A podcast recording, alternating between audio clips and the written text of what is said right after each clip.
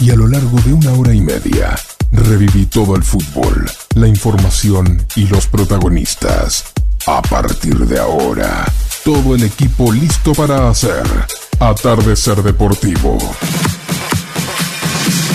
Atardecer Deportivo. Atardecer Deportivo. En Forti 106.9 FM. El programa donde vive el fútbol.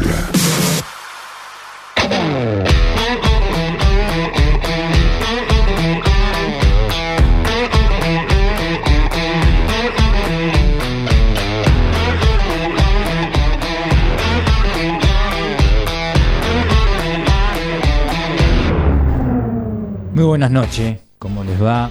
Estamos nuevamente para hacer esos grandes programas que los ex jugadores profesionales nos dan la oportunidad que tanto Atardecer Deportivo como Forti y la ciudad ten- tengamos toda esa eh, alegría de tener. Y bueno, hoy vamos a tener nada más y nada menos que al gallego González, aquel número 9 del equipo de San Lorenzo, que fue el que hizo el gol en cancha de Rosario Central cuando el bambino Veira era entrenador y lo sacó campeón.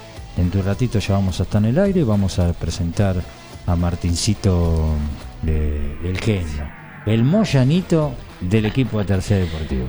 ¿Qué tal? ¿Cómo andan? Muy buenas noches. Un placer estar acá, así que bueno. Contento. Saludando a Juancito. Juancito, ¿cómo te va? ¿Cómo les va? Un gusto estar un miércoles más con ustedes acá siendo parte de este de este recreo que es eh, Atardecer Deportivo, los especiales de miércoles, para poder charlar sí, de sus vivencias, sus anécdotas y, y lo, que han, lo que han transitado ¿no? a través de cada una de las historias de los futbolistas que miércoles tras miércoles, eh, o exfutbolistas, mejor dicho, que nos dejan acá una linda charla con, con todo el condimento que, que vienen dando, ¿no? Todos, todos nombres pesados. Así que, y hoy no va a ser la excepción. Hoy no va a ser la excepción. No, no, no va a ser la excepción. Eh, bueno, eh, agradecerle a Oscar Ruggeri y a Omar Labruna. Eh, también lo vamos a tener un cachito en el aire al cabezón. Algo así, algo así. Algo, algo, un cachito que ha mandado algo para, para el gallego. Así que vamos con las publicidades. Pará, antes te voy a decir que tenemos el 52 40 60. 52 40 60 está activo ya para que si están escuchando el, el programa, ahora cuando arranquemos la charla con Esteban el Gallego González, bueno, puedan participar de haciéndole alguna cu- cuestión. Imagino que la Peña del 9, los Cuervos del 9 están prendidos al 106.9 este especial de atardecer deportivo que tiene estos auspicios.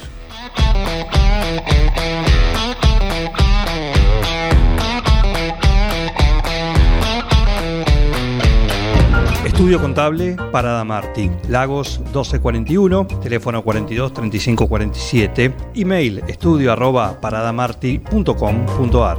Neutral Mix. Nutrición animal de bovinos, cerdos y equinos. Líder en el país en productos de concentrados proteicos y distribuidores de Betty Pharma. Neutral Mix. Desde la ciudad de 9 de julio para todo el país. Ruta 5, kilómetro 261. Teléfonos 02317 611 612 611 613. Visita nuestra página www.neutralmix.com.ar.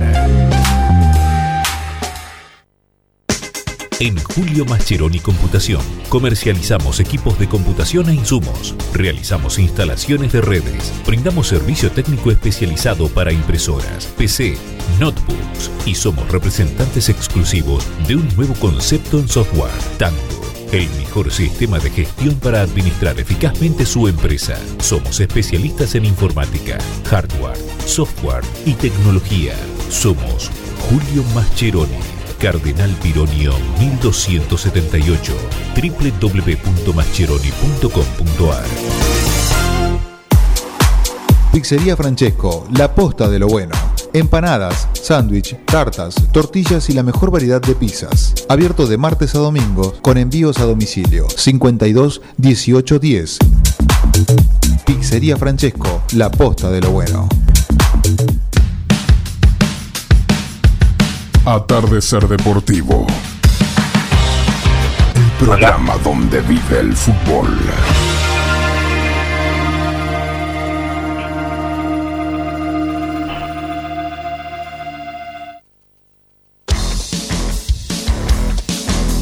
Bueno, ya estamos en conexión, nada más y nada menos que con uno de los grandes jugadores que ha tenido el fútbol argentino, ¿eh? pocos goleadores como él, ¿Qué tal? ¿Cómo te va, Gallego? ¿Cómo andás? El Gallego González, te digo Gallego con mucho respeto, porque todos te conocen de esa manera. Ah. Hola, ¿qué tal? Buenas noches. No, no, si, si cuando me dicen Esteban no me doy vuelta, pues seguro que le debo algo a él. no, no, no. No, no, no, nosotros... Imagínate, imagínate que en España firmaba planilla y no ponían Esteban González, ponían Gallego González. en España sí, es verdad, ¿eh? Sí, sí, La sí. planilla decía Gallego González, es terrible, así que no, estoy muy Bueno, feliz nos- de- nosotros siempre con mucho respeto. Sí. No, no, por el nada, está muy bien, está muy bien. Acá estamos. Eh, Y, Gallego, buenas noches. Juan Jara te saluda acá desde 9 de julio. Un gusto poder charlar con vos en, este, en esta noche de miércoles acá, en este especial de atardecer deportivo. También está Martín París en la mesa. ¿Qué tal, Gallego? Y Hola, ¿qué tal? Buenas noches. Buenas noches. bueno, eh, el gusto de poder charlar, como digo, de tener esta charla con vos, ¿sí? Eh, un hombre que, te digo, acá, acá hay una peña, Los Cuervos del 9, está que arde, sabiendo. Así que están eh, escuchando. ¿Alguna vez anduviste por acá? 9 de julio. 9 de julio, se, pasando Bragado, Chivilcoy y toda esa zona.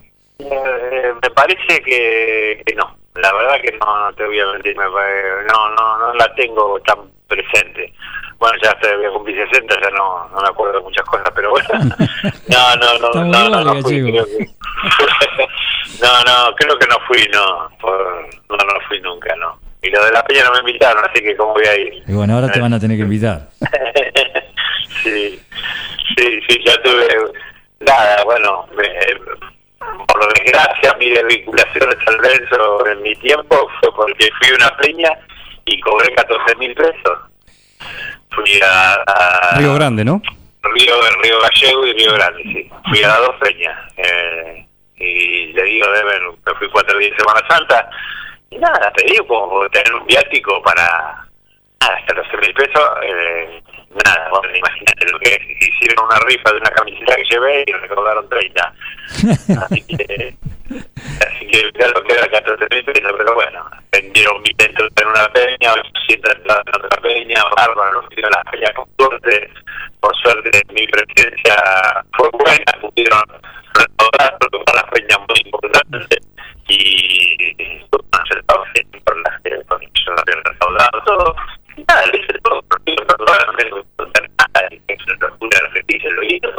Gallego, te- Eh, sí. Perdón, te voy a interrumpir porque está saliendo un poquito cortada la transmisión. Te vamos a volver a llamar porque Dale. está interesante y queremos que salga bien como, como corresponde. ¿eh? Dale, ya te llamamos nue- nuevamente. ¿eh? Muchas gracias. dale. Bueno, eh, estamos hablando con el gallego González, un representante grande del fútbol argentino, una gran persona, muy querido por el fútbol eh, nacional, que es muy difícil que muchos jugadores eh, tengan ese concepto. Él es uno de los que está dentro prácticamente del, de ese ambiente. Aparte, goleadores como poco, en, la manera de, de llegar y convertir. Y bueno, eh, ha sido campeón con el equipo de San Lorenzo de, de Almagro cuando el bambino Veira en cancha de Rosario Central casi se muere, ¿no? Estaba llorando como un chico.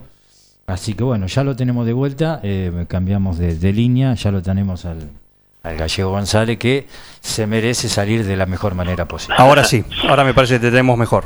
Hola, hola. Sí, perfecto, gallego. 10 puntos. Muchi- muchísimo, muchísimo mejor. Bueno, na- nada, no, le sigo contando. Entonces, eh, cuando volví de la peña, llegué al club normalmente. Bueno, te lo conté, no hice nada, no hice nada grave. No es que, que me agarré a trompada, que me fui de joda, que, no sé, lo que podía haber hecho para que se enojaran en el club. Nada, lo único que hice es eso. Entonces, cuando llegué, la chica, para hacer la corta, de recursos humanos, me, yo en San Lorenzo cobraba nueve mil pesos, me acuerdo y le dije si me podían aumentar el sueldo me dijo, no, no, si te quieren echar. Y le digo, ¿por qué? Porque fuiste una peña y cobraste. Y le digo, bueno, eh, por empezar no sabía que no se podía hacer, yo no tenía ningún contrato que lo decía, entonces bueno, si no se podía hacer, pido disculpas y la plata la dono a las infantiles. Claro. Eso es lo que dije. Y bueno, nada, me echaron igual. Pero lo peor es que no sé quién me echó. Sí, Porque sí. no, bueno, no tuvieron la cara, nadie vio la cara. Entonces, eso este es lo que más me dolió. Entonces, pero bueno, yo, las peñas, eh, a veces me quedan lejos y no puedo ir, o, o, bueno, ahora como estamos con este problema, más vale que, que tampoco se puede, pero pero bueno, siempre fui atento con todos y yo no tengo, no, no, no le digo nada ni a los de Río Gallego, nunca los nombré, nada. Me hubiera gustado que hayan dicho, sí, no, nosotros se lo regalamos al gallego o que hayan dicho algo también como para, para ayudarme un poco. Que Pero bueno, tenía nada. una diferencia, sí, sí, sí. No, no, eh, no, no hablaron y bueno, tranquilo, no pasa nada, no tengo problema con las peñas, amo a San Lorenzo y, y si tengo que ir a algún lado voy a ir, no tengo ningún problema. Y desde ese entonces, eh, ¿nunca más un contacto con la dirigencia, con el club? No, no, nunca más. Nunca más. Luego, estuve, eh, bueno, yo había estado en la cuarta de San Lorenzo, en la época de donde más jugadores vendió San Lorenzo, donde más jugadores hicimos contrato.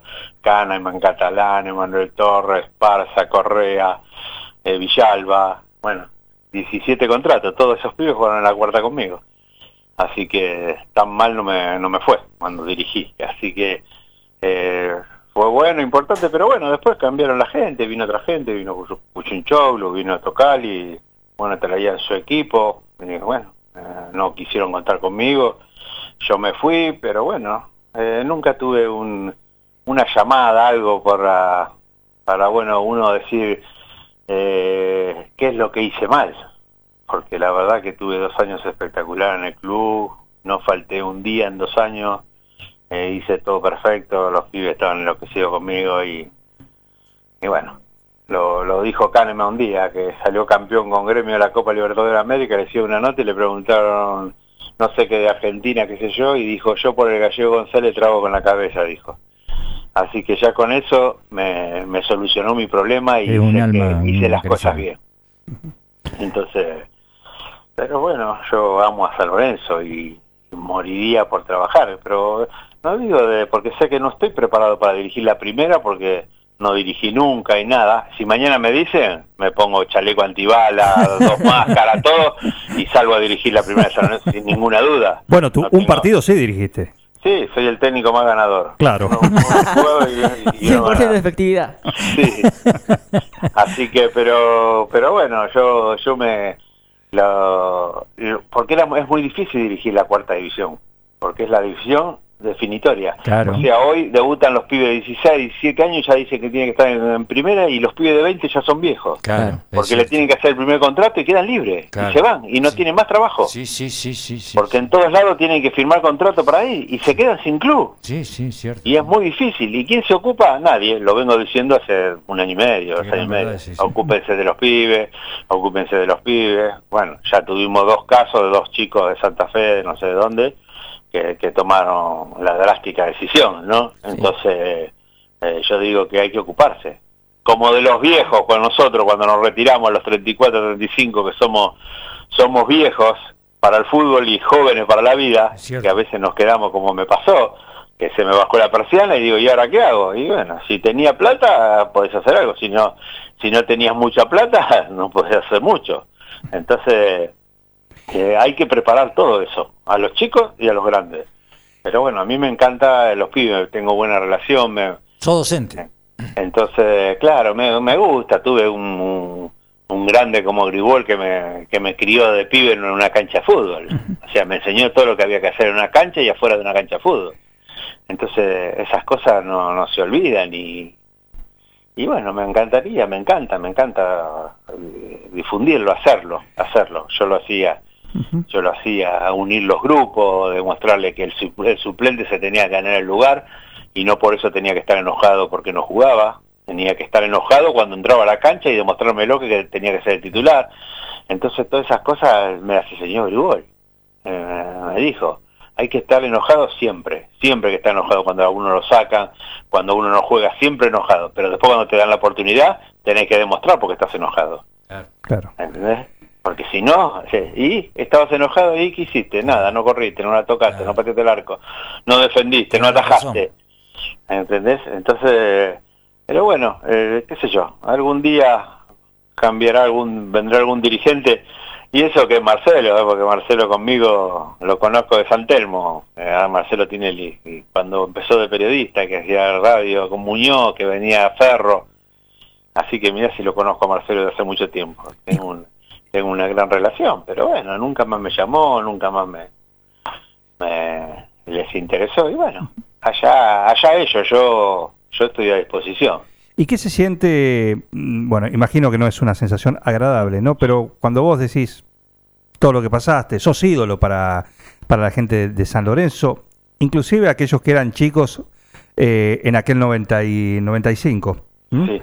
Eh, donde consagraste, bueno, tenés la historia del gol por el campeonato y todo eso, que después vamos a ir a eso. Pero ¿qué se siente, como decir, no hay nadie que, que vaya a golpe, te golpee la puerta y te diga, bueno, mira, disculpame, todo bien.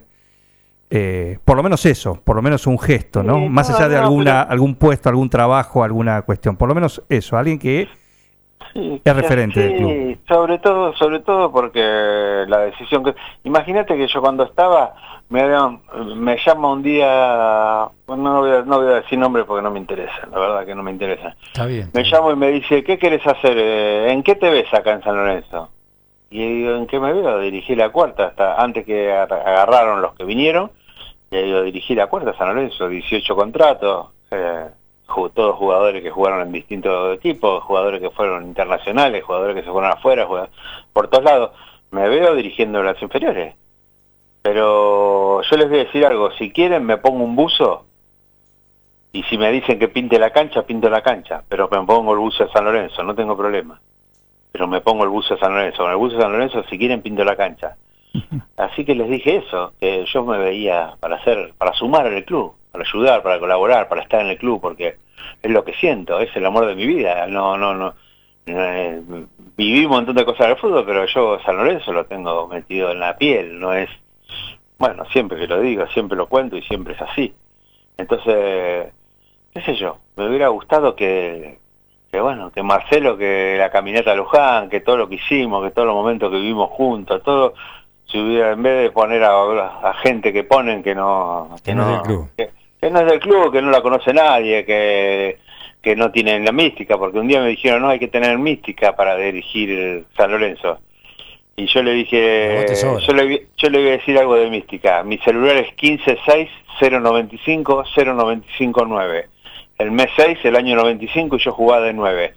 Eh, más mística no sé si puede, haber. Le digo, ese es mi celular. Entonces eh, lo hice público y lo hago público y no me interesa, porque estoy feliz de, tener ese número, porque vivo con San Lorenzo siempre, con el 95, con el mes del 95 y con, el, con mi puesto que jugaba. Entonces, eh, yo tengo mística y no me, respeto a todo, porque yo como no voy a respetar a Tocali con lo que hizo, con lo que fue, con en todos lados, pero sin Chabele. Claro. Y Coyuchoglu, eh, con lo que hizo, con lo que es, con lo que es, no tengo nada, contra él no me interesa, no, no tengo relación. No, sí tengo relación, porque los veo y eh, me- te, abrazan como si fueras el mejor amigo, pero eh, no tengo, no soy amigo. No, no tengo que decir nada de ellos, ¿No porque ellos tampoco tienen la culpa. ¿Eh? ¿No está el Tano Di Natale en inferiores también? No, no sé, no sé, no sé, la verdad que ya no, no, no, perdí, perdí. Sé que están ellos dos porque los veo a veces que hablan. Y, pero no que me digan que tienen mística por San Lorenzo, ninguna. Y en ese trabajo de, de inferiores, ¿no? El mensaje es muy importante. Yo te escuchaba eh, decir, ¿no? Que a los chicos por ahí que por más que se esfuercen, no iban a llegar todos porque no había lugar para todos. Eh, entonces, entiendo la importancia del mensaje, cómo, cómo te gusta darlo, qué, qué priorizás a la, a la hora de hacerlo. No, yo eso es lo que, que yo les decía, que, siempre, porque me pasó, yo estaba en la cuarta de ferro cuando terminaba mi, mi carrera, había estado toda mi vida en ferro, todas las inferiores, desde prenovena hasta cuarta división, y en cuarta estaba el, el- bueno, que en paz descanse, descanse finado Cacho Jiménez, y no me tenía muy en cuenta no me tenía muy en cuenta. Ponía otros chicos, jugaban otros chicos, que esto que lo otro, pero yo me mataba entrenando todo. Yo yo voy a tener la oportunidad, yo quería jugar al fútbol, yo voy a tener la oportunidad, yo no le podía fallar a mi viejo, y yo voy a tener la oportunidad. Bueno, me pasaba, me pasaba, me pasaba, pero llegaba fin de año y me quedaba libre, me iba. Y justo Aymar, que estaba con Gribol, eh, hace, siempre convocaban pibes para jugar en reserva. Iban subiendo pibes de la cuarta, porque ya venían de cuarta, de quinta, subían pibes para la reserva, jugaban en reserva, que esto, que el otro. Y un domingo jugaba la eh, jugaba Ferro y Aymar vino a la mañana a ver las inferiores. Y justo jugué yo contra Huracán. Y ese día ganamos 3 a 0 y metí los tres goles. Entonces eh, me vio Aymar y en un momento yo salí y estaba atrás de un árbol. Entonces yo siempre le decía a los pibes, después de hablarle de lo difícil que le, de lo duro, de lo de lo eh, tremendo que porque llega y no, no se pueden hacer 30 contratos y hay 35 pibes, 36 pibes que, que pueden jugar en la cuarta división.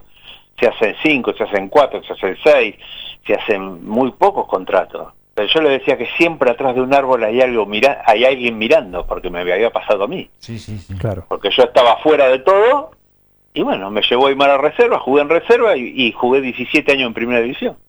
Me hicieron contrato, de estar afuera del club. Entonces, eso es un poco, y, y de bueno, de decirle que, que estudien, de decirle que, que se preocupen, que aprendan una profesión, que hagan algo paralelo, eh, pero es muy difícil, como decíamos, hay pibes de 16, 17 años que ya los hacen entrenar con el plantel de primera, tercera. Porque dice esto tiene alguna posibilidad, y los clubes están tan necesitados Claro. que cada vez van a sacar a los pibes más bajos y los venden. Eh, hay un montón de pibes que están eh, en el club que, que, bueno, por lo que sabía yo, que ya tenían vendido una, una parte del pase. O sea que si había una venta, el 50% ya era de otra persona, Sí, que había puesto plata por- para comprar a ese jugador. Sí, sí. Entonces, el- el decirle eso y decirle que hay que, que intentarlo, que hay que sacrificarse, que hay que dar todo, que, que bueno, que como me pasó a mí que no jugaba, pero yo iba todos los días a entrenar, llegaba primero, me iba último, siempre quería un poco más, y, eh, entonces exigirme, exigirme y tratar de mejorar, no sabía pegarle con la zurda y bueno, practicaba con la zurda, no sabía cabecear por de la derecha y eh, me cabeceaba todos los días con el del lado derecho para poder aprender. O sea, eh, provocarles eso, provocarles, provocarles, provocarles, provocarles que tengan incentivo en que el fútbol es eso. Bueno, qué sé yo, yo el- lo que trabajé, cuando trabajé me fue muy bien porque pude, nunca se hicieron tantos contratos en un año como ese año en, Fe- en San Lorenzo. Y de jugador importante, porque ya te nombré a varios, que fueron muy importantes. Bueno, Correa, Sí, sí, una de las ventas más importantes de San Lorenzo de los últimos 50 años, 30 años. Sí. Entonces, qué sé yo, eso yo yo eh, sé que estoy capacitado, que soy estoy capacitado para afrontar eh, una eh, y en un lugar ponerse porque es difícil dirigir la cuarta, vos dirigir la quinta, eh, la, la quinta no, bueno, la sexta, la séptima, que son todavía que tienen tiempo, y bueno, lo llevas, viste, pum, pum, le va No hay tanta diciendo presión. todas estas cosas, pero es otra otra cosa, porque fue a fin de año pueden seguir en el club. Claro, También se van muchos chicos de eso, pero bueno, tienen la oportunidad de ir a otro club y jugar. claro. Pero la, la cuarta es terrible, es la guillotina.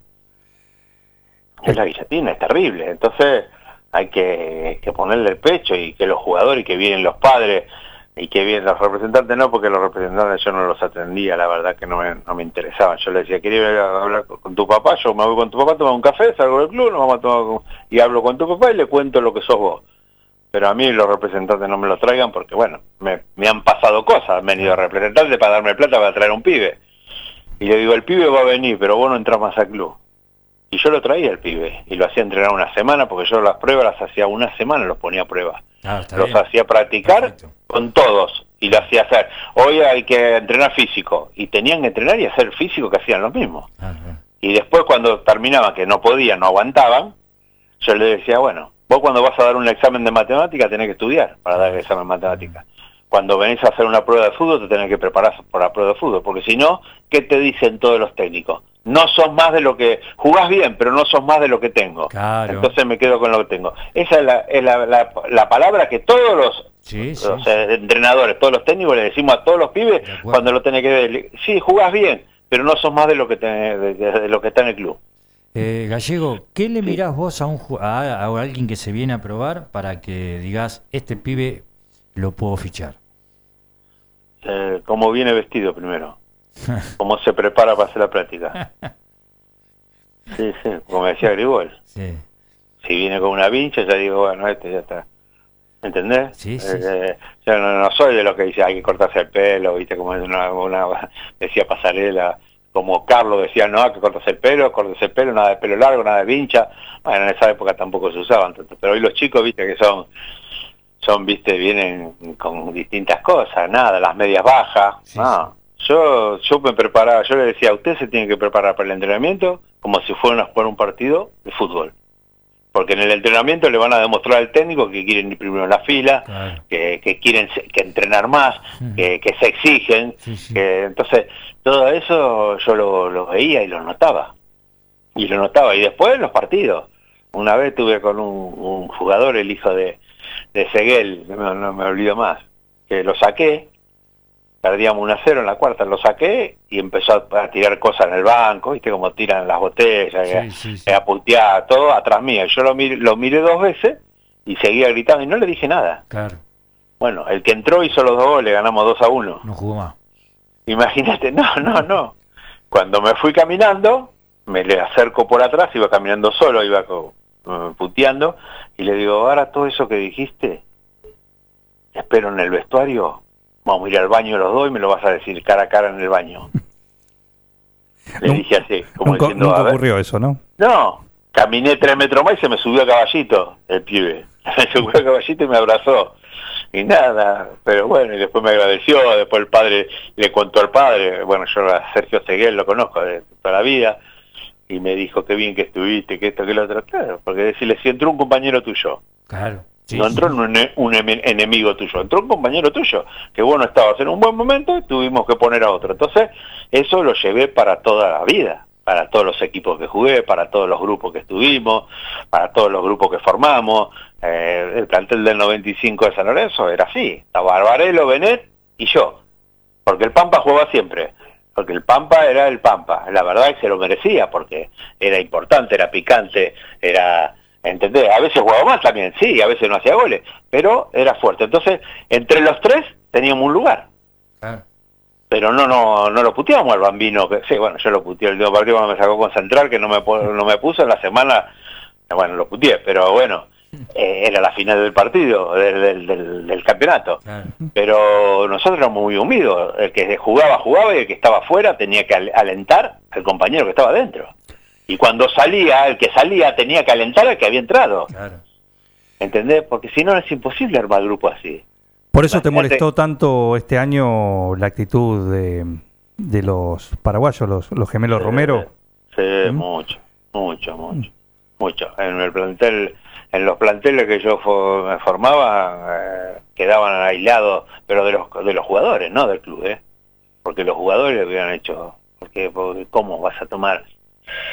Te venís solo, eh, viajas solo, se tiene que hacer un estudio todos los jugadores para que nosotros podamos estar, o sea, avión privado, eh, que la tía, que el primo, que el masajista, que el cocinero, que, que el padre tenía que bajar los entrenamientos. Porque yo digo, está bien, lo pueden hacer, si se lo permiten, pero se lo tenés que permitir a los otros 25. ¿eh? Claro. Eh, ahí está, clarito. Mm. Tienen que bajar los 25 padres de otro, lo, lo- que lo lleven como eso, que le, el mismo, porque uno es jugador y bueno, puede ser figura, Maradona era figura. Sí. Pero después figuras son todos. Sí, sí, sí. Para de- ser figura tenés que demostrarlo también, ¿eh? Claro. salí goleador del torneo, salí campeón, ¿entendés? Jugar todos los partidos, romperla, para demostrar que sos la gran figura. Entonces, hay cosas que yo no, que yo no, que, que no se lo hubiera permitido. ¿Entendés? Entonces, que en el grupo mío, en el grupo siempre que armamos, era así, y teníamos pelea, y yo me, me he peleado en un vestuario, en un baño, seguro con alguno porque me dijo algo y no me gustó y que se lo digo y, y- y- y me ha pasado pero lo se quedaba dentro del vestuario y después salíamos a los abrazos. ¿Me entendés? pero estos chicos no, no pueden tener estas cosas Eh, los respeto ¿eh? porque son jugadores de fútbol los respeto los respeto pero no lo no, no lo admito no lo admito que no hayan habla bueno lo dije yo con los chini salió y ahora que también estaba en, en disgusto que esto que el otro fue el único que habló pero hoy no hablan los jugadores de fútbol, no hablan, no los conoces. O sea, no conoces a los jugadores. Sí, sí. caminando por la calle Sí, y sí, la sí. verdad que no, no sabes quién son. Sí, sí, de acuerdo con vos. ¿Y por qué crees que no se dan a conocer? ¿Por qué no hablan? No, y, y porque hoy cambió todo, hoy los teléfonos, todo la, na- na- nadie puede hablar, que las conferencias de prensa. Mirá que a nosotros nos iban a decir que yo no podía hablar con un periodista que capaz que me criticó toda la semana, que un peri- que me criticó, no iba a poder ponerme cara a cara con el periodista para demostrarle o que me diga ahí cara, ¿cómo no voy a poder hablar yo, defenderme o decir algo que siento? Claro. sí, No, hay, sí. o- bueno, parece ahora, y será una ley nueva, que hay que hacer conferencia de prensa, que los jugadores no pueden hablar, que no se puede. Bueno, hay más periodistas que jugadores, porque hay 20, Cierto. San Lorenzo, Ribe, Boca, Val, hay 20 periodistas esperando para hacer la pregunta a una persona, Sí, sí, sí, sí, sí. que le tiene que hablar de cómo está el club, cómo está esto, qué le parece el otro, qué le parece- El que va, le hacen qui- sin 500 preguntas que el pibe capaz que no sabe ni quién son los dirigentes, y le preguntan por todo. Entonces, tiene que poner la cara a uno, ¿por qué? Mm. Eso es una cosa de loco, que, que te, que te corten de poder hablar. A mí nadie me decía que, y si no quería hablar con un periodista, le decía en la cara, no, no voy a hablar con vos, porque vos hiciste esto, esto, y no, y no hablaba, y no le daba la nota, pero se lo decía en la cara. Pero ¿cómo me van a prohibir a mí expresarme?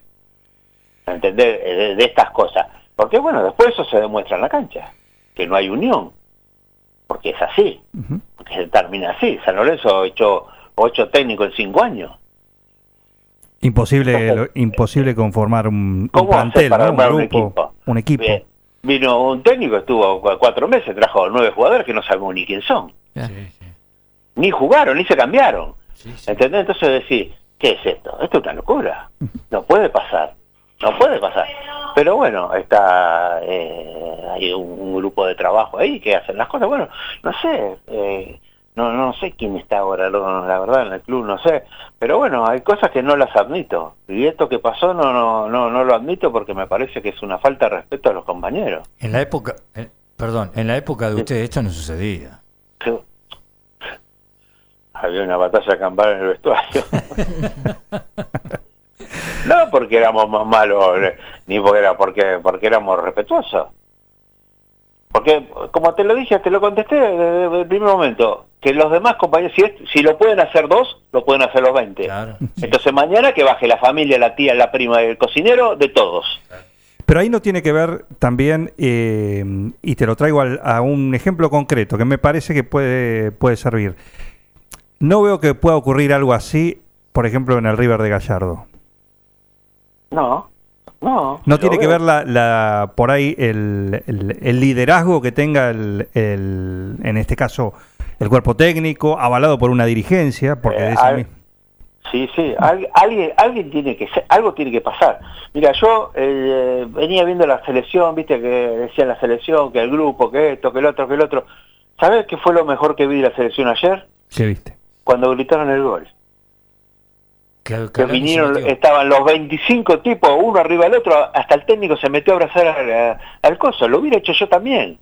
¿Entendés? Entonces eso demuestra que el grupo está bien. Ahí se demuestra, en esas pequeñas, mira qué boludez te digo. ¿eh? No, no, no. Pero en esa se demuestra que el grupo está bárbaro y que van a dar van a dar pelea y que van a y se, se van a romper porque quieren conseguir algún objetivo. Y bueno, me encantó eso. Fue lo más importante que vi la selección. Que hace Usted rato que no que se ganó sucede. la altura. Pero hacía rato que no, yo, escucha, eh, siempre pelea, que viene este, que viene el otro, que son amigos del grupo de amigos de Messi, que los amigos del otro, que esto, que el otro.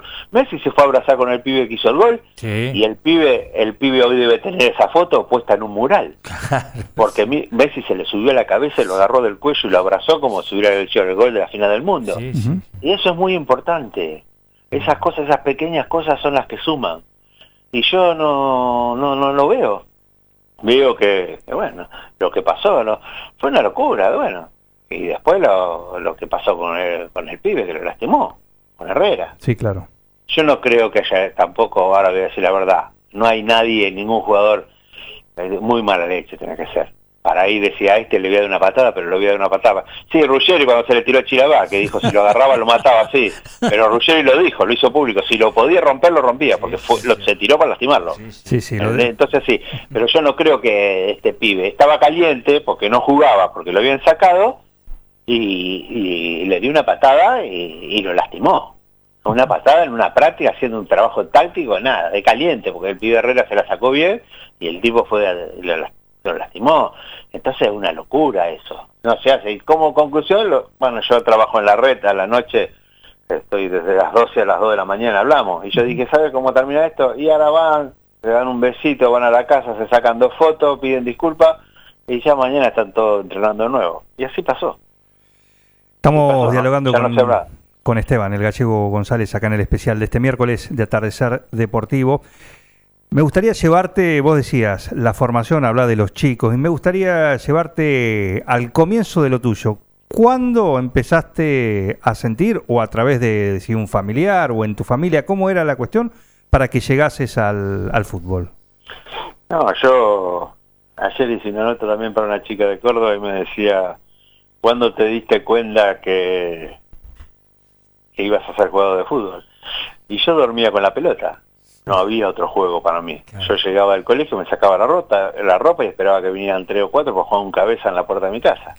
Este, yo tenía un patio y yo vivía con la pelota, fútbol. Y bueno, yo empecé en Caballito Junior, eh, empecé jugando al papi fútbol y era arquero, porque me encantaba el loco gate, a mí me gustaba jugar con los pies y me, me gustaba atajar, porque yo era, eh, atajo, estoy en el arco y, y juego con los pies, en el papi fútbol. Y bueno, y el arquero que, que atajaba el caballito medía como un metro noventa, así que no, me, no atajaba nunca yo, porque siempre atajaba él, que ocupaba todo el arco.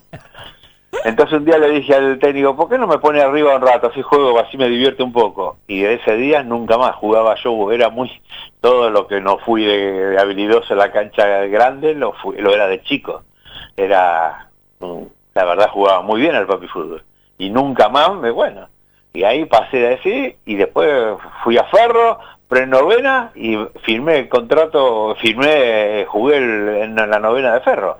Y ahí es cuando empecé a cumplir mi sueño. ¿Quién te llevó a Ferro, Gallego? No, yo eh, estaba jugando con, con un grupo de, de muchachos amigos, estaba mi hermano, que era 10 años más grande que yo, y me, iban a Caballito a jugar, una- yo vivía en San Telmo, pero venían hasta jugar un campeonato en Caballito Junior, y, y yo ellos hacían la entrada a calor pateándome a mí.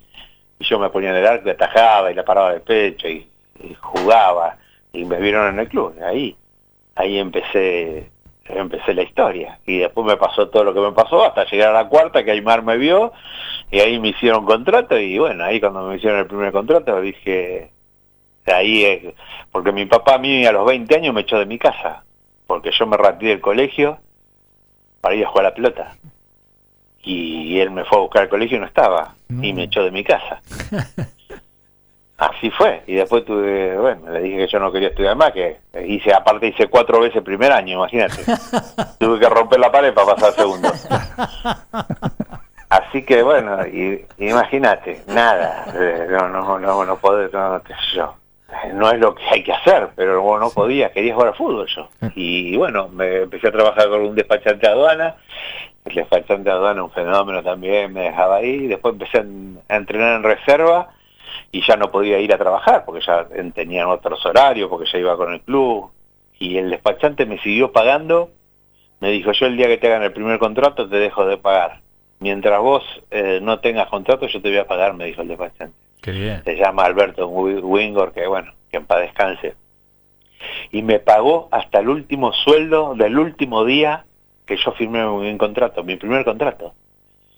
Entonces yo laburaba y tenía un sueldo y no iba a laburar, pero el, el hombre me pagaba igual. Te bancó. Así que me bancó a muerte y bueno, y después eh, para mi familia, para mi viejo, que era un futbolero que si bien era hincha de estudiante y él le gustaba estudiante de, de su época y, y mucho al fútbol no, no, claro, no, no lo veía, lo veía cuando, cuando me veía a mí.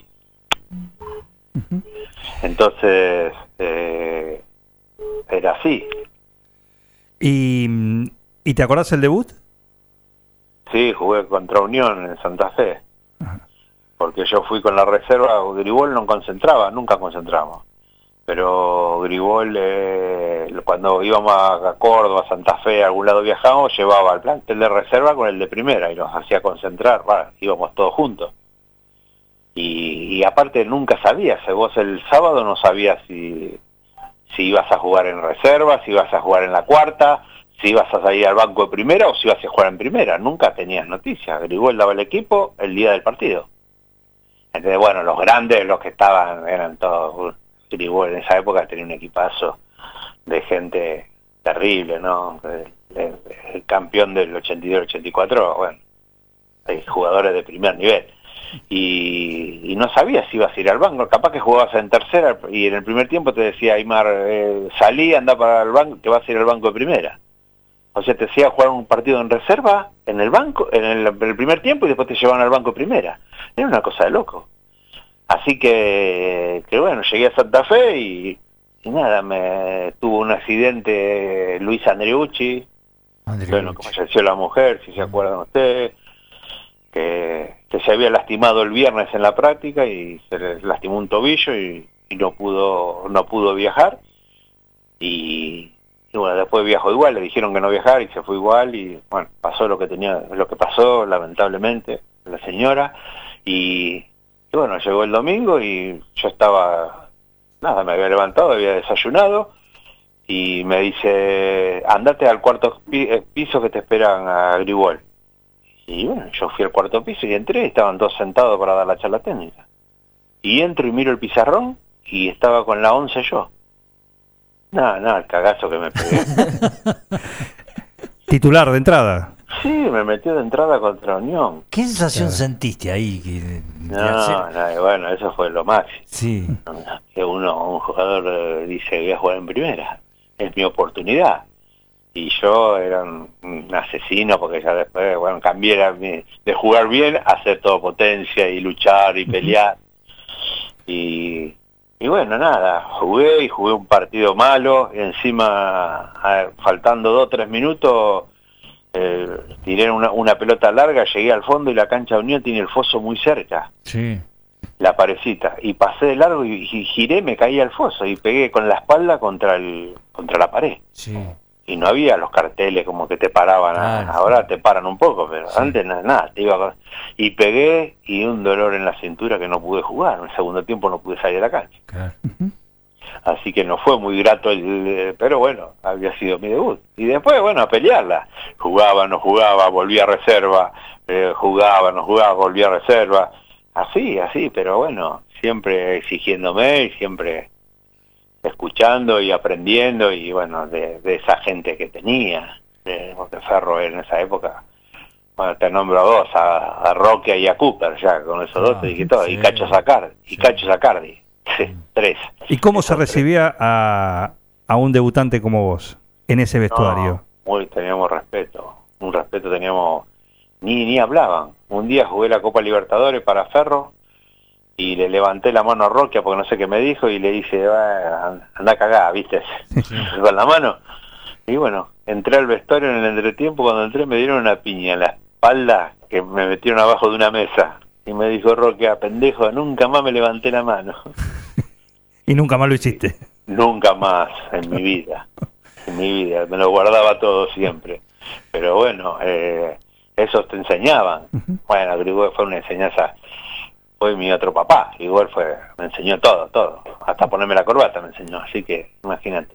Bueno, de, eso que te quería preguntar, porque vos dijiste en un momento que con este chico de cuarta eh, lo sacaste, le dijiste lo que dijiste y este pibe se subió a tu espalda. Eso también tiene mucho que ver y lo que te marcó Grigol, porque vos con, con la calentura y todo lo que había pasado hiciste docencia para que este chico aprendiera, porque no cualquiera eh, acepta lo, lo- lo que te había sucedido a vos. No, sí, sí. No, Carlos, te, Carlos, Carlos era... No, Carlos le puso un inodoro a un pibe en el vestuario. Y llegó el pibe y dijo, Carlos, ¿qué es esto? Y no, como usted se compró un coche, ahora pongo el inodoro en el auto, así en el baúl del auto, así cuando tiene ganas de cagar, caga en el baúl del auto. Claro, como diciendo, tenés que comprar una casa, pibe, un claro. Eh, qué Esa genio, cosa era ¿no? Grigol. Un- Sí. Uno, no, no, era, era terrible, era duro, exigente. Te llegabas a tirar en el área, viste que los defensores se tiran en el área, pues el gol era perpetua te daba. Te hacía, te ponía agua en un costadito de la cancha, te ponía un barrito Sí, y te hacía tirar, vaya, tírese al piso y patee, vaya tire, y te hacía tirar 60 veces, ¿sabes cómo te quedaba, la, te quedaba el chasis todo colorado? En, sangre viva te quedaba. Eh, Decía, vas a ver que ahora no te, te tiras mal al piso. Claro, porque decía en el área el defensor tiene que estar siempre parado. Si, te, si te gambetea, te gambetea, pero si te tiras al, al piso no te levantas más. Qué te gambetea, lo puedes alcanzar. Mirá pero nunca hay bien. que tirarse. Aparte siempre que te tirás, bueno, el, el penal de Ecuador el otro día, que bueno, no fue, pero no importa. El tipo se tira al piso y lo lleva por delante del defensor, al pedo. Acompañarlo y va hacia afuera. Claro, claro. Bueno, pero era así. Era Timoteo, todas esas cosas. Y después y cabecear. Y Hice la, mide- el 50% de los goles de mi carrera lo hice de cabeza. ¿Por qué? Porque me hacía cabecear 200 pelotas por día. Claro. Y no cabeceábamos estas pelotitas que son de, de, de- parecen plastibol. Cabeceábamos la pintia. La pintia, que venía esa. con barro. Sí. ¡Ah! Y lo dura que era esas pelotas. te quedaba en la cabeza que te tenía que tomar un, una vallaspirina cuando llegabas a tu casa. No, no, no, pero bueno, así era Timoteo, exigente.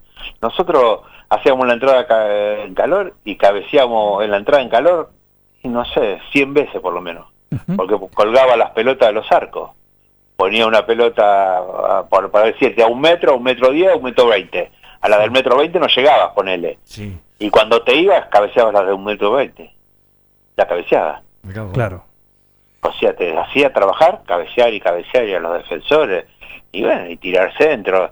Nosotros hacíamos la pretemporada y estábamos siete días sin tocar la pelota, por ejemplo. Por ejemplo. Porque le decía, primero físicamente tienen que ponerse bien. Y después van a agarrar la pelota. Y después agarramos la pelota. Hoy hacen todo con la pelota. Cambió, eh, evolucionó y, y está súper adelantado todo, pero Igor era, nosotros ese- al unitorco ese que, que está que, que están los fantasmas, no sé qué hay arriba que dice, bueno, a mí no me agarró ninguno. Subí 400 veces al unitorco con Igor. Lo que, que me hacía subir ese era unitorco, lo que caminábamos y lo que corríamos, terrible. ¿Fue el más Pero- exigente que tuviste? ¿De técnico de, en Sí, cuanto a eso? ¿En toda tu carrera? Sí, sí, sí. Sí, después tuve López Caballero que era muy parecido a Grigol. Que me llevaron a Deportivo Español, ellos me compraron de ferro a Deportivo Español, era muy muy parecido, muy exigente también, sobre todo en lo físico. Bueno, estaba estaba Bonini, Bonini, bueno, Bonini un, un- consagrado, era el, era el entrenador del Nas Hudel, que era el de básquet, Ajá, sí. que hizo la liga de básquet, era el entrenador de él, y Grigol se lo llevó a, a- con él, a Bonini. Y nosotros trabajábamos con los jugadores de básquet, hacía hacía jugada con los jugadores de básquet, las cortinas, eso, los de las cortinas de los corners, todo eso, la hizo Grigol en el año 80. Ahora hacen las cortinas, ah, mira qué bien hacen las cortinas, en el año 80 lo hacía Grigol. El pressing, el pressing que hacía Ferro durante el partido, Ferro te presionaba, por ejemplo, Garré, que jugaba por izquierda, quedaba por el medio. Hasta que no se iba la pelota, Garré tenía que presionar en el medio. Cuando se iba fuera la pelota, volvíamos todo al lugar. Pero mientras tanto, era presión, presión, presión, presión. Lo hizo Guardiola, Guardiola con el Barcelona, cuando jugaba, estaba Guardiola en el Barcelona, que le perdían la pelota y los de Barcelona presionaban, pum, pum, pum, eso lo hice, decía, uy, qué bárbaro de Guardiola, mirá, eso lo hacía Grigol en el año 80. Claro. Así que mira si fue un adelantado. Hay una frase que, que dice que el futuro del fútbol está en el pasado. Sin ninguna duda. Sin ninguna. Se va, va- van, van pasando cosas que, que yo las viví, Claro. que yo las viví. O sea que toda la presión que se hace hoy, bueno, hoy eh, se juega con los pies. Sí. Por ejemplo, a Grigol le daban la pelota al arquero, que el arquero la podía agarrar con la mano en esa época. Se la daban y la agarraba, que tardaba, por eso después la cambiaron, que no la podía agarrar más con la mano. Pero mirá lo que decía Grigol. Cuando le dan la pelota al arquero para que la agarre, no se la den en los 7 metros del arco. Dénsela para el costado, cosa que si no la puede agarrar, se vaya la pelota al córner, porque si se le escapa, le hacen el gol. Es cierto, sí, sí. sí. ¿Entendés? Y hoy juegan con los pies y se la dan al arquero. Y bueno, le pasó al Barcelona últimamente, que perdió eh, los seis goles que le hicieron en el partido de la final esa. Que jugó. O sea, quisieron salir jugando cuatro veces y, se- y se la sacaron y hicieron los goles. Porque bueno, hay que estar, por eso. Hay que, hay que decir que bueno que se evolucionó, que los arqueros juegan con los pies, que han mejorado, que hay más, es, es más fluido el juego, se sale jugando. Pero cuando no se puede, tener que tener un técnico que diga, no Que no puede se te esperar cuatro goles, Esperar que te hagan cuatro goles para decir, eh, no salgan más jugando, muchachos, vamos perdiendo 4 a 0. Claro. Mm. Pegale para arriba. ¿Me Claro. entendés? Grigol te dejaba venir, Grigol te dejaba venir, pero cuando llegaba un momento que salía uno, iban todos, y presionaban, ¡bum! volvían todos, se acomodaban de nuevo. Era imposible, bueno, es Varicio el arquero récord del fútbol argentino. Claro. Era imposible, Ruggeri, que es mi amigo, bueno, Ruggeri y que son mis grandes amigos, me decía, jugábamos con Ferro y nos daba ganas de llorar. No querían jugar contra Ferro. Es cierto eso que vos decís, ¿eh? No, no, de Ferro del 80, bueno, no, del 82, 84, los dos campeonatos que ganamos, eso es la historia de Ferro. Sí. ¿Entendés? Después que se fue Grigol, nunca más, nunca se pudo hacer más nada en el club, lamentablemente. ¿Y cómo impactó en, en tu carrera, que estabas en Ferro, el, el accidente que tuviste? ¿Mm? Que fue, Sí, fue- fue fue bravo. intenso, ¿no? Sí, sí, fue bravo porque era joven y, y yo, bueno, cuando me llevaba Iván Ayerza, que fue el que me operó, gracias a Dios, me dijo, mira que Gallego va a ser difícil que, que vuelvas a jugar. Ah. Y yo le dije, vos déjame con el chasis derecho, que después yo me arreglo. Y bueno, me lo dejó medio ladeado, porque después corría medio, medio ladeado, lo tenía el chasis, pero volví, volví, volví, porque yo, bueno, tuve también a Mogileski, eh, que tenía un, un gimnasio él y me llevó y me preparó. Me acuerdo que tenía 50 pelotas de, de, de vóley en una bolsa. Y él se ponía del otro lado de la, de la bolsa de, de la red y me las tiraba. Y yo del otro lado de la red le tenía, a mí me encantaba jugar al vóley. Pero para saltar, para agarrar potencia en las piernas, me sal- tiraba la pelota y yo le tenía que pegar del otro lado por arriba de la red Claro. tenía que saltar y pegarle. Bueno, me hacía las 50 pelotas que tenía en la bolsa, quedaban todas las pelotas, me decía juntalas, ahora vamos por, y me decía, ahora vamos por 50 más, me decía. Así que me, me saltaba, yo volví 10 kilos más grande, eh, aumenté 10 kilos de peso, de musculatura, no de peso. Claro. Tenía una potencia cuando volví terrible. Y como había sido un accidente afuera del fútbol, nunca tuve miedo de, de entrar a una cancha. Claro. Porque vos cuando te pasa algo en el fútbol, después cuando vas a trabar, eh, decís, eh, uy, cuando trabé me, me rompí. Entonces te, te viene a la mente, Sí, es sí, inevitable, Sí, ¿entendés? Hasta que un día trabás y no te pasa nada y ahí se te va el miedo, claro. ahí se te pasa. Pero bueno, yo un día volví a las prácticas y volví, estábamos haciendo un tenis fútbol y la pelota me picó, me pasó por arriba y hice la chilena y caí de espalda. Y se hizo un silencio en el, en el grupo Claro. porque dijeron, "¿Y este bestia recién llega y se hizo la chilena. Y yo me levanté y miraba para los costados y digo, como, ¿qué, qué pasa? Que miran todo. ¿Qué pensaba que me iba a quedar tirado? ¿Entendés? No, fue, fue, fue duro al principio, pero bueno, tuve, eh, yo en seis meses volví. Volví y salí campeón con, con Ferro se quedó contra Argentino Junior, que ganamos 2 a 1 en la cancha. Hice un golazo que se la piqué por arriba de la cabeza a Vidallé y salí campeón y los dos campeonatos, así que no, no, tuve, tuve la gran suerte que me, que me pusieron bien el tornillo que todavía lo tengo puesto. Gallego, ¿vos jugaste con Agonil también? sí, Agonil. Eh, yo Agonil, Cooper, Roque y Garré jugaba. Ah, Cuando no, primero estaba Mario Gómez. Claro, Yo tuve la suerte de jugar con él y entablar una amistad en Gimnasia Grima Jujuy. No sé si en esa época vos no jugaste también en aquel equipo donde estaba Grigol y nos dejaron afuera en Ferro. Eh, primero se jugó acá y después jugó- se Sí. jugó en Gimnasia. Sí, sí, Usted en, el jugando campeonato nacional. Sí, Sí, sí, sí, sí, puede haber sido, sí. Sí, Agonil también, una vez también iba pasado para arriba, todo. Pero Mario Gómez tenía una pegada Sí, bárbara. Mario Gómez era, llegaba y te tiraba a los centros y, te, y, y tenías que poner la cabeza nomás. ¿Entendés? Eh, Agonil era más, más guerrero, más de marcar, más, más así como... era buen derecho, después terminó de marcador de sí, punta, ¿no? sí, sí, sí. Y Grigol lo fue acomodando ahí, Sí, creo, sí. ¿eh? Tenemos un audio, vos, vos decís, uno de los amigos del fútbol Oscar Ruggeri, ¿no? ¿O es? ¿Sí? Recién lo mencionaste. Bueno, es eh, amigo también acá de, de Jorge. El otro día sabía que venías vos y, y le mandó este audio. Claro, Jorge, el gallego te hace cagar de la risa, hacele contar las anécdotas de San Lorenzo, los goles que hacía, Por favor, los goles que hizo en Talleres, que le pegó no sé con qué, tumbó el arquero, se tiró para un lado, el defensor para el otro y entró la pelota dando vuelta ahí. Sí, sí, está muy bien. Jorgito, abrazo grande y bueno, acá recuperándome. Saludos a la familia, cuídense, chao. Bueno, ese es Oscar Ruggeri. Ya. Ya está recuperado, hoy mandó y le mandó a Mazola que tiene el certificado de alta de- de- del COVID, Sí. pero Gracias a Dios yo hablé con él y bueno, todos los días lo estuve llamando. Él y Gareca son mis grandes amigos, ¿no? Tengo otros que no son... eh, él- ellos dos son, la porque somos amigos de la familia, los juntamos los chicos todos para todos lados eh, y somos muy amigos, pero un cabezón, un monstruo también. Y, ¿Y ese muchas gol que también que aprendí que aprendí que en él que me enseñó porque él maneja los grupos eh, un- une los grupos siempre cuando viste como en el amor que habla por la selección con todos los grupos siempre dice de armar los grupos y es así es así. Y el que dice lo de Talleres contra Talleres de Córdoba que me la bajó el de cabeza y dice los dos goles con la canilla. El primero gol empatamos perdíamos 1 a 0 empatamos 1 a 1 y el segundo también la tiraron y la enganché de taco yo y quedó la pelota en el aire. Estaba Bennett atrás mío que estaba solo, que la pedía para bajarla sola, había tirado el centro Sila. Y yo cuando la vi bajar la pelota que te la voy a dejar. y la agarré y le metí eh, de derecha un canillazo. Y claro, la- el, el movimiento era para que salga a la, a la derecha del arquero. Sí. Y el arquero voló y se hizo el movimiento de mi pierna, pero como le di con la canilla, picó y entró por el otro lado.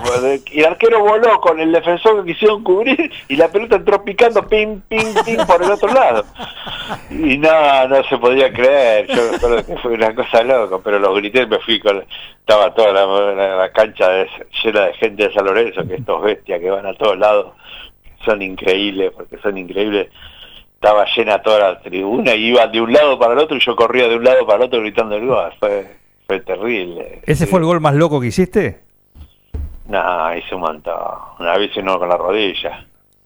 Se me, me bajó la pelota y entré y no tenía forma de, de cabecearla porque me quedaba abajo Claro. y le metí con la rodilla y la clavé en el ángulo. Claro. No, hice goles de- de- Insólitos. de- insólitos. Sí. Y hice golazos también, ¿eh? Sí, no, no, sí, sí, sí. No, no, hice de todo, de todo, pero bueno, yo era, para mí, como yo le dije una vez, que una vez Bianchi me dijo que por qué me subí así al alambrado a gritar los goles, que, que, que, que un hincha le había dicho, y le digo, Carlos, un hincha le dijo eso, no creo que un hincha le haya dicho, ¿sabes lo que pasa? Que yo grito los goles en la práctica. Y la única forma de agradecerle a la gente, ¿vio cuando gritan los goles del gallego que ya van a venir? Sí. La única manera de, de yo agradecerle a esta esa gente es acercándome a ellos. Es acercándome a ellos, porque no puedo abrazarme con todos. Claro. Si no hubiera alambrado, pasaría por al lado de la tribuna a abrazarme. Pero eh, era así. Yo los goles los gritaba porque pues, los goles es lo máximo, es lo que espera uno. Nosotros somos, como yo siempre le decía a los pibes, los delanteros tienen la gran suerte que 89 minutos lo putean y en el minuto 90 eh, hace el gol y lo aplaude toda la cancha. Cierto. ¿Entendés? Y esa, eh, los arqueros al revés, le hacen un gol y no la remontan más. Ujú. Después puede atajar tres penales, pero perdiste 1 a 0 porque te, te hicieron el gol porque se te pasó entre las piernas y no la remontás más. Entonces el delantero tiene esa opción, que puede jugar mal un partido, pero yo era de esos. Bueno, me lo enseñó Aymar. Aymar me dijo, ¿qué es lo que mejor haces vos? Y yo cabeceo bien, soy fuerte en el área, la curo bien. Bueno, sé eso. No salgas a buscar la pelota 5 metros, 10 metros fuera del área para que le tire una pared o un sombrero. No hagas eso porque no, lo haces bien. Lo que, lo que bien es adentro del área. Obligale a tus compañeros que te la tiren adentro del área.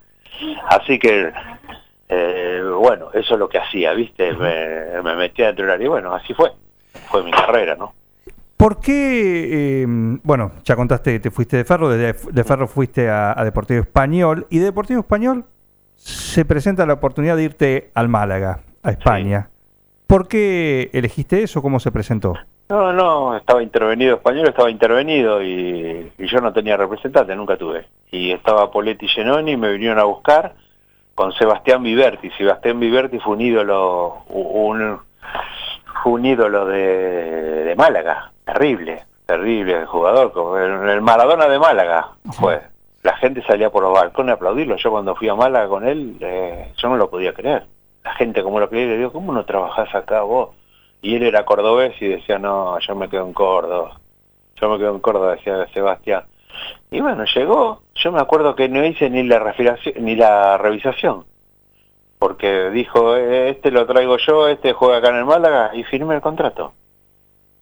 Y bueno, no tuve suerte porque fue jugué cuatro, tres, cuatro meses y eh, el día que mejor me fue jugamos contra Cádiz, que era el clásico, hice los dos goles, ganamos 2 a 0 y faltando dos minutos me saqué el hombro y estuve cuatro meses y medio sin poder jugar. Claro. Entonces tuve que firmar la baja porque necesitaban otro extranjero y vino el Palomo Zuriaga, me acuerdo, que en paz descanse también. Eh, vino el Palomo y lo tuve una semana metido en mi casa y me acuerdo que el diario Marca puso, vinieron por él y él les brindó su casa, porque vino él y Charles. ¿Te acordás Charles? Charles, que Diego, después jugó en Boca. Claro, ese, que Diego, viste, lo había, porque le había hecho los dos goles arriba y se dijo Charles que lo compró Boca y bueno. Y me tuve que volver y después volví bueno y volví sin club tampoco y no me había ido bien. Así que volví a eh, NN y Claro. bueno fui a Argentino Junior estuve con el Nano Arián que ya me conocía y estuve con Javier Valdecando entrenando hice una pretemporada con él me también me mató Javier el que está con el mellizo el preparador físico Me hizo entrenar muy bien y le dije al nano, estoy bárbaro, nano, si necesitas ponerme eh, un amistoso, poneme porque yo te voy a demostrar que estoy. Ya me conocía el nano. Y me puso y bueno, la rompí en Argentina, empecé, hice goles y un día digo, no me no firmaba nunca el contrato, faltaban 15 días para cerrar el libro y no me llamaban, no me firmaba, nada. Y le dije al nano, le digo que la gente de Vélez me quería, mentira. Yo no, no- no sabía que lo de Vélez. Le digo, me la gente de Vélez me quiere y justo, ah, mañana jugamos contra Vélez, me dijo, me quería matar yo. Porque justo jugamos contra Vélez y yo le había mentido. Y bueno, jugamos contra Vélez, 15 minutos, ganamos 2 a 0 y le hice los dos goles al Pato Filiol, jugaba Ruggeri, Gareca, todo. Y entonces, claro, cuando como yo había dicho que los de Vélez me querían, me apretaron los de Argentino, vení, esta noche firmamos y no firmé. Y al otro día me fui a Vélez porque me llamó Daniel Combo y me dijo, Vélez te quiere. Y bueno, me, me dieron la plata que yo quería, pues, firmé contrato con Vélez y me fui. Y vino el presidente de Argentina, Tesone, en ese momento, vino a las 11 de la noche a mi casa a buscarme con un maletín con plata para comprarme el pase. Y yo ya había firmado con Argentina. Con Vélez. Con Vélez, Y claro. bueno, se fue. Y así fue la historia de ir a hizo Vélez. Y, y después Vélez la rompí porque Vélez hizo muchos goles. 48 goles marca la estadística. Terrible, terrible. Sí, en 80 partidos. Fue, Sí.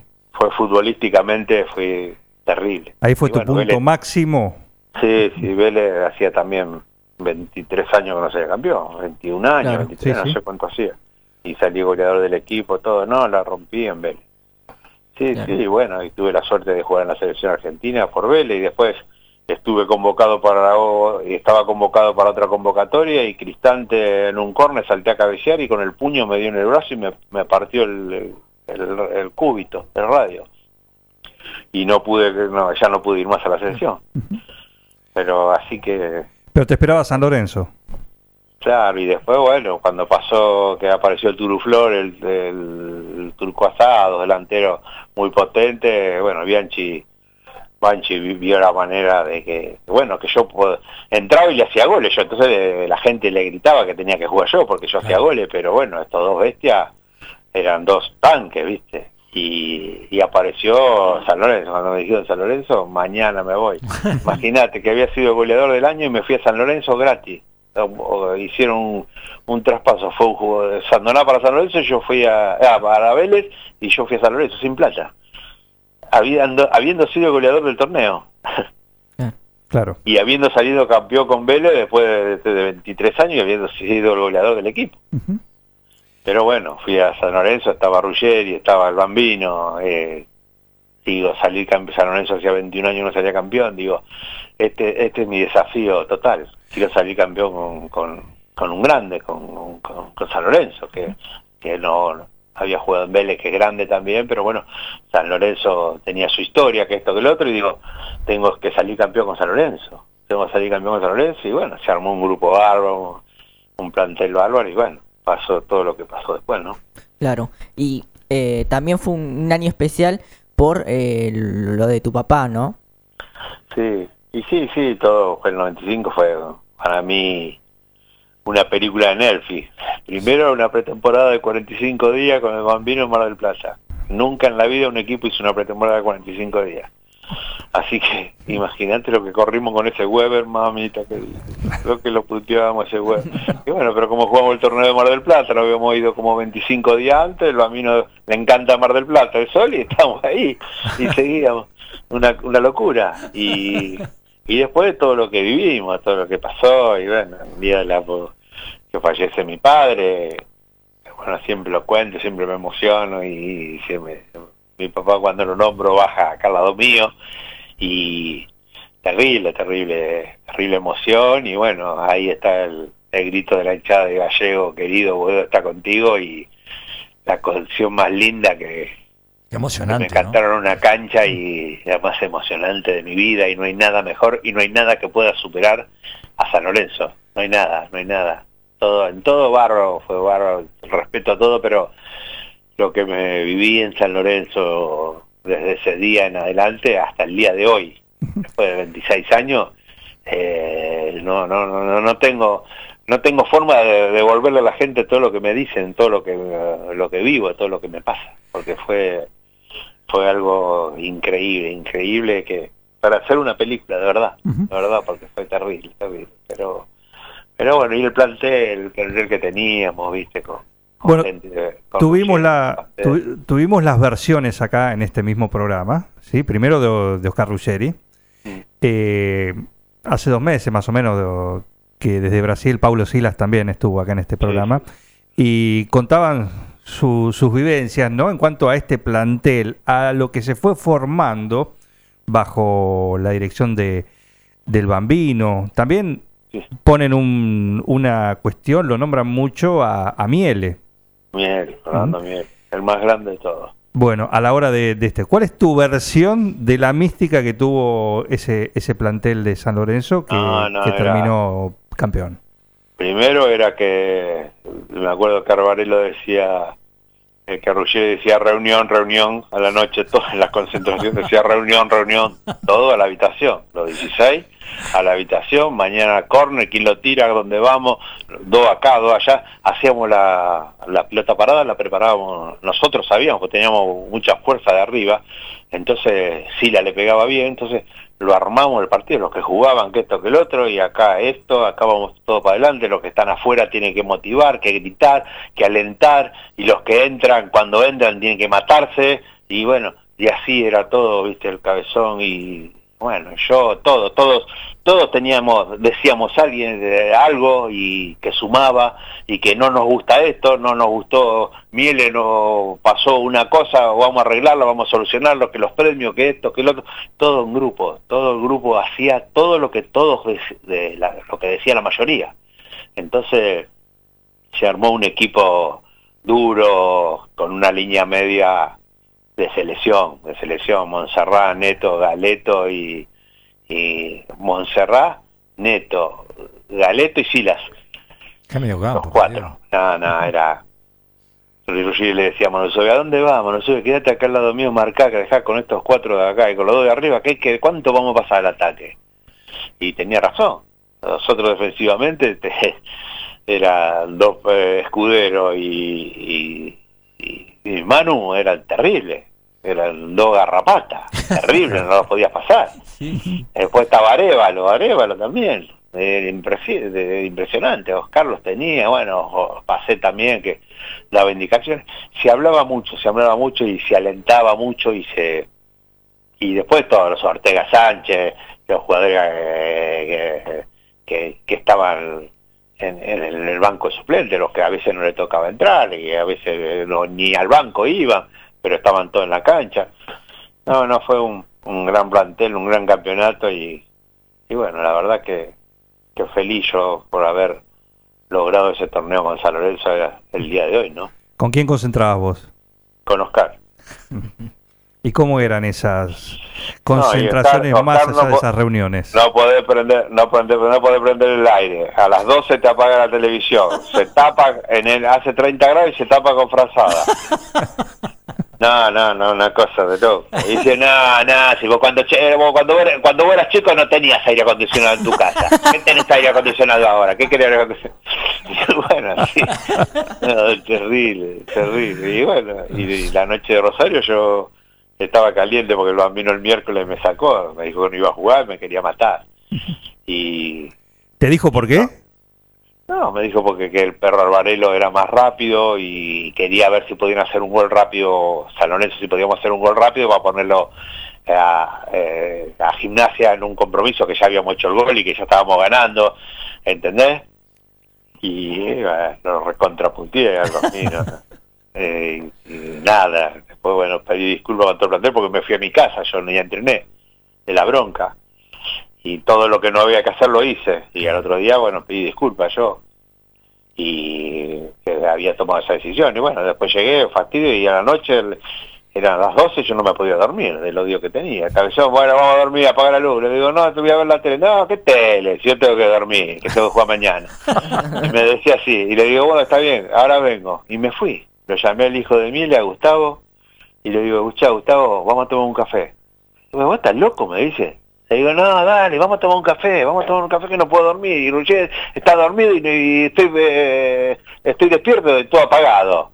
Y me fui a tomar un café a un bar, ahí a la vuelta del hotel, y estuve hasta las dos y media de la mañana con Gustavo tomando un café, ahí, tranquilo. Y la gente me miraba y nos decía, este, pero este no tenía que jugar mañana, este. y yo no jugaba, pero bueno, era suplente, pero bueno Claro. estuve ahí y, y nada. Eh, bueno, fue la- lo que pasó, bueno, lo de mi viejo que me hace entrar, que hago el gol, y después lo de lo de, de Rosario cuando el bambino también me dice de entrar, hacía un frío bárbaro, recuerdo que le pedí los los guantes a Yeluchi, le digo, dame los guantes a Yeluchi, entonces si total no atajate nunca, le digo. y yo estaba escuchando el partido porque tenía los auriculares puestos en la oreja y era el único que estaba escuchando y cuando hizo el gol Mazzoni salí gritando yo del banco y empezó a gritar toda la cancha. Claro. Fue terrible, así que, que bueno, eso fue un poco la historia de, de, de- de ese gran campeonato, de ese gran grupo y de, de ese gran club que es San Lorenzo que amo tanto y que, que bueno, que es el amor de, de mi vida, ¿no? Porque la verdad es lo que siento. ¿Y por qué te fuiste? Ah, y bueno, después eh, también ya era grande y ya ya lo que pensaba no lo producía y, y no quería dar lástima, me quería ir. Y apareció una, tenía un familiar amigo que estaba en Quilmes, me dice, Gallego, ¿por qué no venís que Quilmes quiere ascender? Y digo, dije, otra, otro objetivo más, ascender con Quilmes, dije. Y bueno, capaz que lo puedo hacer, ya tenía 35 años, y digo, capaz que lo puedo hacer y no no pude fue muy mala la muy me pasaron cosas bueno me tuve que ir en un baúl de un auto de la de, de un entrenamiento porque me vinieron a apretar un, un par de gente de la hinchada y, y me fui y no volví nunca más aquí entonces pues no fue no fue fue grato porque eran todos pibes jóvenes y estábamos con Galvani y nada hasta una pretemporada pagamos para ir nosotros. Y para ir todo de pretemporada así que en coche así que eh, un plantel bárbaro de pibes que nos escuchaban me, adoraban. Y me acuerdo de Chicha, Chicha Velázquez que, vivía ahí cerca en la villa ahí de, de Quilmes y, yo me acuerdo que tenía una camioneta iba a la villa y me ponían dos como dos custodios para cuidarme la camioneta y, nos poníamos a comer asado todo ahí que que, yo veces llevaba y, y era una felicidad para ellos que yo esté ahí, así que viví momentos muy lindos en Quilmes, pero bueno, las cosas eh, no fueron bien futbolísticamente, estaba el faro de técnico también, eh, y no, no pudimos ascender, así que, bueno, ah, ahí me tuve que ir, por eso no me, me tendría que, después pensé, digo, yo me tendría que haber retirado en San Lorenzo, haber dicho, me voy en San Lorenzo, pero bueno, quise otro desafío, siempre tuve desafíos en la vida y era, ese ese era uno más, ¿no? ¿Y eso fue el último empujoncito para decir no juego más? Sí, no, no, ya después Alfaro un día me dijo, Gallego, escucha, te tengo que sacar, no te puedo poner. Y le dije, haces muy bien. Le dije yo, como diciendo, está bien que no veo porque soy un desastre. No. Pienso, pero no llego, ¿viste? Entonces ya ya me di cuenta que, y no quería dar lástima, entonces me retiré. Claro. Y hoy en el principio de la charla dijiste que había dos momentos complicados en, en la vida del futbolista. Uno era cuando no llegaban a completar el sueño de jugar en primera y otro era cuando eh, se retiraban. Eh, ¿cómo, Sí. ¿Cómo atravesaste ese momento? No, al principio no me di cuenta, porque bueno, unos pesitos tenía ahorrado y bueno, me mantenía, pero bueno, después cuando digo, ya era técnico, yo ya había hecho el curso de técnico, digo, voy a empezar a dirigir y después empezó a ser difícil y antes no éramos tan, que ganábamos tanta plata, entonces después se complicó, había que hacer cosas, bueno, puse un bar, me fue mal y, y bueno, nada, después a pelearla, tengo una gran mujer que que también se dedicó a la ropa, a la venta de ropa, puso un negocio, hace 25 años que, que trabaja en ese negocio y, y que bueno, que, que me tuvo que, yo la mantuve un tiempo y ahora me mantiene ella. ¿Sigue trabajando 10 horas para llenar la heladera? Sí, sí, sí, sí. Y cuando vende algo viene y, levanta los brazos como, cu- como cuando yo hacía los goles. Claro. Que había, viene feliz, porque no... Pero bueno, está todo muy difícil ahora, está con todo esto es complicado, entonces vender algo ahora es difícil también. Pero bueno, y ahí me está puteando porque hace dos horas que me hizo el pescado todo y estaba abajo y me dice venía a comer. Ah, mira. ya, ya te li- liberan. ¿Vos, ¿Vos en la cocina cómo andás? Muy bien también. Ajá. ¿En Me tenía la que haber invitado, lo invitaron al turco aparte de chef, me- a mí me tenía que haber invitado. Sí. Eh, eh, Gallego, vos estás trabajando en la red. de- sí, sí. ¿Con quién Con estás Mancini. trabajando? Con Mancini, sí, todas las noches. Estaba, bueno, estaba Perico Pérez, estuvo Perico Pérez, estuvo eh, Pacet, eh, está el ruso Rivolfi a veces, el chino Tapia, eh, Omar Labruna, yo estoy todos los días, soy el capitán. Ah. Ahí, eh, todos los días de lunes a sábado y los domingos al... de lunes a viernes y los domingos al mediodía. Así que, pero bueno, me tienen que conseguir sponsor, ¿eh? porque si no, no cobro. Claro. ¿Cómo Sí. te fue con la Liga de Flores? Muy bien. Muy, bien, ¿no? Con- Homero. Contá la historia esa, por favor. Y empecé en Homero, se iban al descenso. Le quedaban dos partidos y yo le dije, si están, tengo un amigo que se llama Adrián, que es Fideo, que la fábrica de pasta tiene, que es muy amigo mío, y Adrián le dijo, bueno, si se salvan del descenso, eh, con el gallego los dirigimos en primera. Y bueno, jugaron los dos partidos y yo le daba charla de, mo- de motivación y, y las pasaban en el vestuario con un, con un audio y se lo decían a todos los pibes, a todos. Y bueno, los, qué sé yo, si los motivaba o no, pero ganaron los dos partidos y se salvaron del descenso, yo no los fui ni a ver. Porque digo, no, no, no, yo no voy, esto es lo tiene su entrenador, está con su gente, terminen con esto, si se ascienden nos juntamos. Y bueno, nos juntamos y el primer torneo, 19 fechas, salimos campeones. Y no lo podía creer, los pibes no lo podían creer. Armamos también un grupo que yo yo se lo decía acá y son 18 y ahí pagan por ir a jugar. Claro. Entonces tenía que pagar capaz que 300 pesos los fines de semana, 400 pesos a algunos pibes y no jugaban o entraban un rato. Pero bueno, se fastidiaban, venían, me agarraban, tenía cada charla con cada uno y con cada nenito que mamita, eh, tenía que ir con, con revólver a hacer las charlas. Pero bueno, eh, me, me, me fue, nos fue muy bien, nos fue muy bien y después el segundo torneo eh, perdimos en los cuartos de final. Porque un defensor que jugó en primera se tiró al piso y hizo un penal sobre la hora, casi más lo mato. Claro. No. Le digo, si hubiera estado Grigol, te hacía tirar al piso 400 veces. El vasito de agua ahí. Pero sí, pero también muy linda experiencia. Me, es el día de hoy que tenemos el grupo que están esperando para que empiecen y, y me llaman y dicen, estamos entrenando, estamos entrenando. Toda gente muy muy linda, muy un grupo bárbaro tenemos, así que eh, bueno, estoy entretenido con eso. ¿Y qué pasó con tu hijo? ¿Qué? Mi hijo, Tenía todo, Foto- ¿no? Tenía- foto de la abuela le dice. ¿Por qué? Está siempre en la cómoda. Pero pintaba, pintaba bien. Un crack, un boludo, un boludo importante. La verdad. eh, bueno, Tenía condiciones, ¿no? algún gen mío tuvo porque le gustó mucho la joda. y Algún gen, Ajá. Sí, porque yo te le decía, sí, a mí también me gustaba la joda, pero yo eh, iba primero en la fila siempre.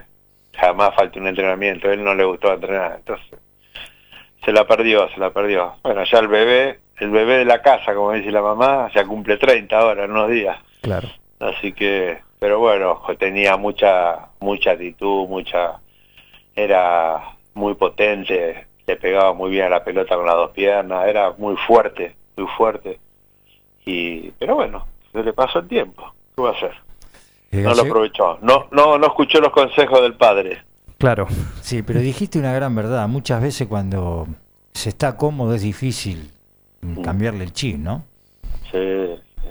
No, y hoy todos los pibes que son, es una locura, ¿viste? Los teléfonos, con esto. Hoy no te enterás, ¿viste? De los planteles, no, no sabés quiénes son los jugadores, si no los conoces. Sí, si no sí, salen sí. en ningún lado, no hablan, no hay conferencia de prensa, no le conoces la voz. Entonces, tienen muchas cosas al alcance, ¿viste? Y, y bueno, cosas buenas y cosas malas, ¿no? Entonces, es difícil, pero bueno, ahora hace seis meses que estamos de COVID y se fue, tengo un departamento y se fue a vivir al departamento y no, no volvió más, porque se junta con uno, va al gimnasio, va para acá, así que viene a buscar la, la comida. Y sí, pero bueno, ¿qué va a hacer? ¿Y vos mirás fútbol? Sí, sí, sí, eh, miro, no no miro tanto del fútbol de afuera, todo eso no. Cuando lo- los partidos de acá me gustan, viste, me gusta, y aparte de lo, yo tengo que hablar de lo de acá, porque lo de afuera, a ver, bueno, ayer, bueno, nos enteramos que Ronaldo tuvo COVID y lo comentamos en la radio, pero si no, no, muchas cosas de afuera no me, no, mucho no me interesa. No te no Messi, bueno, juega en el Barcelona, sí. Juega bien en el Barcelona, y sí, juega bien en el Barcelona, pero queremos que juegue bien cuando viene para acá, entonces opino de eso, pero después no no soy tampoco de, me encanta ver el fútbol, pero de, de acá, el de afuera no, no lo miro mucho. Eh, sí, Sí, no, yo que, bueno, ya estamos sobre el final, así que te eh, un gusto esta charla con, con el gallego Esteban González. La última, y, y a manera, por lo menos de mi parte acá, eh, Jorge te va a despedir formalmente, pero con el diario de acá mirando para atrás, con todo lo que pasaste en el fútbol, ¿qué, qué es lo que rescatas? ¿Qué es lo que te dejó el fútbol a vos? Y enseñanza de que, que en la vida nadie te regala nada, que hay que hacer sacrificios a veces, que hay que dejar a veces la familia. Yo nacieron mis dos hijos y no pude ir a ninguno de los dos parto de mi mujer porque estuve, estaba jugando. Entonces hay muchas cosas que, que hay que dejar de lado y, y, y bueno, hay que ser qué sé yo, yo era muy perseverante, yo iba por más y no jugaba y, el martes iba a la práctica y levantaba el pasto porque quería jugar y siempre fui, me exigí, siempre fui y bueno, y, y he jugado partidos muy malos y he jugado partidos muy buenos, pero siempre fui de, de ayudar, de, de estar con el grupo, de colaborar, de, de sumar para el equipo, de sumar para los clubes y, y agradecido. Toda mi vida le agradezco al fútbol haberme dado la posibilidad de, de ser un jugador de fútbol, ¿no? Porque si me decís qué te gustaría hacer de nuevo, lo mismo que hice, porque hice todo. Imagínate que jugué en seis equipos y salí campeón en tres de los seis que jugué. Y no hay muchos en el fútbol que han salido campeones Cierto, tres equipos distintos. Entonces, jugué en la selección. Un partido sí, pero jugué en la selección. Me puse la camiseta de la selección. no importa. O sea que, que todo, todo, la verdad que agradecido y si tuviera que hacer la misma vida que hice de futbolista la, la haría porque me la pasé muy bien y disfruté mucho. Y- Le están llamando, está el pescado, así que lo despedimos. ¿eh? Le van a tirar con algo. Gallego, eh, primero eh, esperemos que te hayas sentido cómodo. eh, muy. Bueno, en esta nota. Segundo, agradecerte. Eh, a todos le decimos lo mismo porque la verdad que tenemos suerte por la humildad, el respeto Sinceridad. y, y- eh, y todo eso que charlamos durante esta, estos días para poder eh, tenerte a vos. Sinceramente, un millón de gracias. Mañana tendrás tu nota para que la tengas. Se la vamos a pasar al cabezón también. Bueno, un millón de gracias por, por, por tu respeto para con nosotros y tu humildad Sí. tan grande, siendo que fuiste un crán en el fútbol argentino. Y muy No. querido, ¿eh? Y muy querido. No, gracias, gracias a ustedes y bueno, Oscar, por supuesto, es mi hermano, mi amigo del alma y por suerte está bien y, y nada, siempre que nos nombramos no, nos acordamos cosas buenas, así que que yo les agradezco a ustedes y, y nada, ya tienen mi teléfono cuando necesiten, acá estoy. Y disculpas a, a tu señora, que nos disculpe. Eh. No, no, ya le sacó el, ya le sacó el anzuelo al pescado. dice. bueno, gracias. Un abrazo y gracias. eh. Saludos. Adiós. Ahora, la verdad, eh, que se entienda bien, somos unos privilegiados. Tener cierta cantidad de, de- de- de- Arrancamos como algo que era común y normal. Juan fue el que tiró la idea de hacer esto todos los miércoles. Bueno, gracias a Oscar Ruggeri y a Omar Labruna y también a, a Pepe Urión, a Guillermo Blanco, un montón de gente que nos está Y a los mismos jugadores, porque te permiten esto también. ¿Sí? En la charla, justamente, decís, uh, mira, me puedes contactar o con o el contacto de tal, ¿sí? Sí. Y han surgido así. Y ellos mismos muchas veces, eh, cuando le mandamos eh, eh, la nota, le, le pedimos si tienen y enseguida nos mandan. O sea, yo me siento un privilegiado porque la ciudad de 9 de julio, Atardecer Deportivo y el grupo y la radio estamos brindando, y y hasta nosotros mismos nos estamos brindando un privilegio de satisfacción, de No, alegría y de orgullo. Y aparte de todo eso, no hay uno que no haya pasado por acá y haya dejado un mensaje de humildad. Así es, así es. Y muy linda charla esta con, con el gallego, con Esteban González, en este especial de miércoles de Atardecer Deportivo, que bueno, dentro de siete días tendrá otro, otra figura del fútbol nacional, sí, con toda su historia y todas sus vivencias. eh, eh, casi está confirmado. pero- No digas nada. No, no, no. Si llegamos a tener ese, bueno, por Dios. Sile- silencio. Intriga. Intriga. París. Muchas gracias, muchas gracias por invitarme. Muy bien, París. no, pero en el corte le vamos a decir. Muy bien, París. ¿Mm? A él.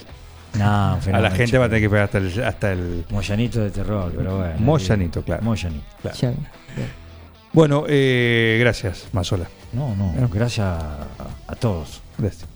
Muy linda noche en, este, en esta entrevista con el gallego Esteban González, acá en el especial de este miércoles de Atardecer Deportivo. Nos reencontraremos la semana próxima, ¿sí? el próximo miércoles a las 20, eh, en esto que es el especial de, de mitad de semana de Atardecer Deportivo, que llega por gentileza de estas empresas.